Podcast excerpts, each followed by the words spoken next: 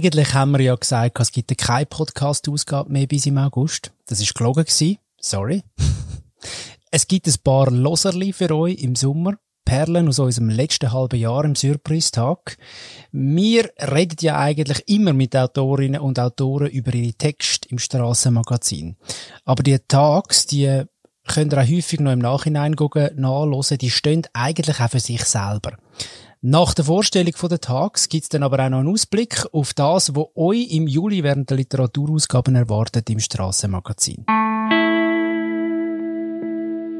Lang bevor wir in diesem Jahr wieder unter dem Hashtag Black Lives Matter diskutiert haben, habe ich im Januar mit Rahel Baines geredet. Ich bin da geboren, wie auch viele Sekundos. Der Unterschied aber ist, dass Sekundos gleich, also die, die ich kenne, irgendwo eine Connection haben zu ihrem, zu ihrem Heimatland. Heimatland. Mhm. Genau. Die haben vielleicht irgendwo noch eine Großmutter um, was was können besuchen oder ähm, Eltern, die, die dort gelebt haben und ihnen noch irgendetwas können mitgeben von dem. Und das fehlt uns ja komplett, weil eben, ich beschreibe auch eigentlich die einzige Erinnerung, die meine Mami noch hat an Vietnam. Das ist eine kurze Szene und that's it. Rahel Baines ist Journalistin. Ihre Mami ist als Waisenkind aus Vietnam in die Schweiz gekommen, als Tochter von einer Vietnamesin und, so die Vermutung von der Mutter und von der Rahel, von einem afroamerikanischen Soldat. Mit ihr habe ich über ihre Familiengeschichte geredet, aber auch darüber, wie sie mit Rassismus umgeht. Und das ist zum Beispiel total anders als der Umgang, wo die Mutter mit dem Thema Rassismus hat. Es ist irgendwo so ein, so ein generelles Gefühl im Sudan von, ja, man hat halt 30 Jahre lang auch nicht wirklich frei reden und jetzt ist das halt plötzlich möglich. Und klar, es ist schon viel, haben schon so eine gewisse Enttäuschung gezeigt, so unter den Frauen, dass es vielleicht doch nicht so ähm, wunderbar ist oder doch nicht so schnell geht, wie sich es viel erträumt oder erhofft haben. Ähm, aber gleich einfach die Tatsache, dass du kannst reden und kannst erzählen. Ich glaube, das allein hat schon gelangt, für das sehr viel einfach sehr offen und sehr bereit sind, um ja, über ihre Geschichte und über sich und über ihre, wie, wie sie es halt gesehen reden. Der Sudan wird zum Hoffnungsträger vom ehemaligen arabischen Frühling. Ein Haufen Leute, darunter viele Frauen, wollen Veränderung und werden Lüter. Über die Reise in Sudan und ihre Reportage habe ich mit der Journalistin Meret Michel geredet im Februar 2020. Und wir bleiben gerade bei der arabischen Welt. Während des Dritten Reichs haben viele Leute gesagt, sie hätten nichts mitbekommen. Auch Leute, die relativ nahe an Konzentrationslagern gewohnt haben, meinten, sie hätten nichts mitbekommen. Das ist relativ unwahrscheinlich und besonders heute im Jahr 2019, 2020 und die Jahre davor, als der islamische Staat am Höhepunkt seiner Macht war, klingt das natürlich sehr, sehr hanebüchen. Also ich kann ihm, ich habe halt keine Beweise dafür, dass das, was er sagt, eine Lüge ist. Gleichzeitig habe ich das Recht, das anzuzweifeln. Sagt der Philipp Breu, er hat Menschen vom sogenannten Islamischen Staat besucht, in Nordsyrien in einem Gefängnis.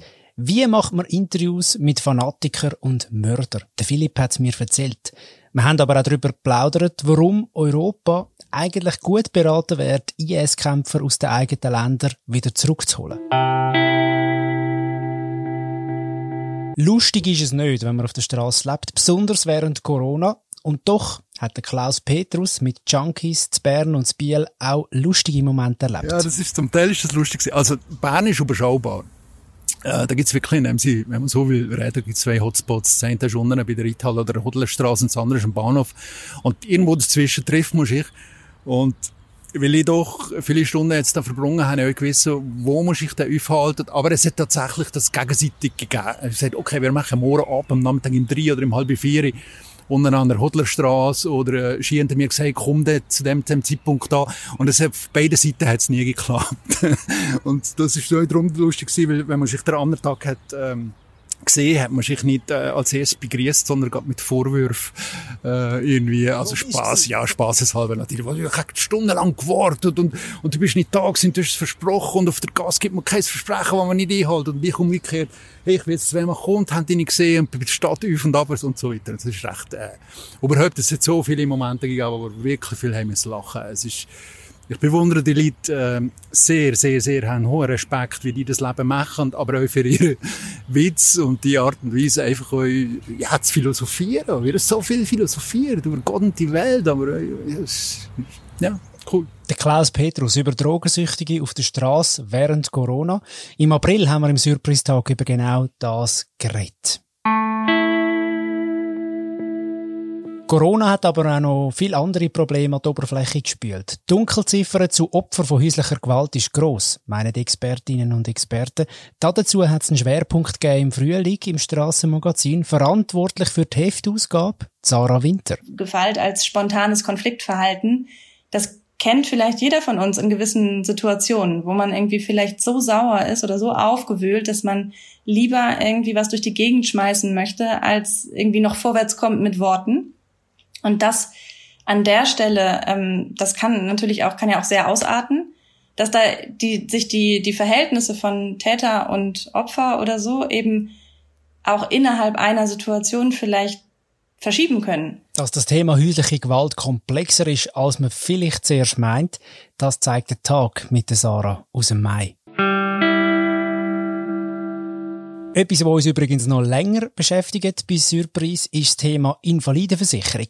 Der anonyme Hinweis ist dann für mich noch, das ist das gewesen, was mir jetzt bei ihr besonders aufgefallen ist, einfach weil der sich so durch ihren ganzen Fall durchzieht und das eigentlich dann am Ende, äh, man muss es so sagen, der Grund war, warum sie ihre Rente äh, verloren hat, äh, durch das sie an sich verleumdet worden ist und also so geradlinig wie bei ihr verläuft nicht jeder Fall, es sind sehr sehr komplexe Fälle, ähm, aber das hat mich schon bei ihr jetzt insbesondere sehr äh, überrascht. Auch. Der Schwerpunkt zum System IV gibt's über mehrere Hefte nach der Sommerpause wieder.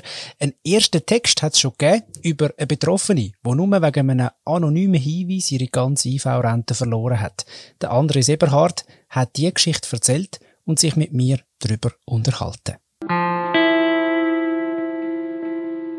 Und zum Schluss nicht nur Losi, sondern auch Lesestoff. Die Strassenmagazin Literaturausgaben kommen im Juli aus der Redaktionsleitung vom Strassenmagazin Diana Frey. Im Sommer geben wir zwei Literaturnummern raus. Für die haben uns Schweizer Autorinnen und Autoren Kurzgeschichten geschenkt. Es ist aber auch Lyrik dabei und ein Songtext von Irene Prochain und ein Vorabdruck aus der neuen Erzählsammlung von Peter Stamm.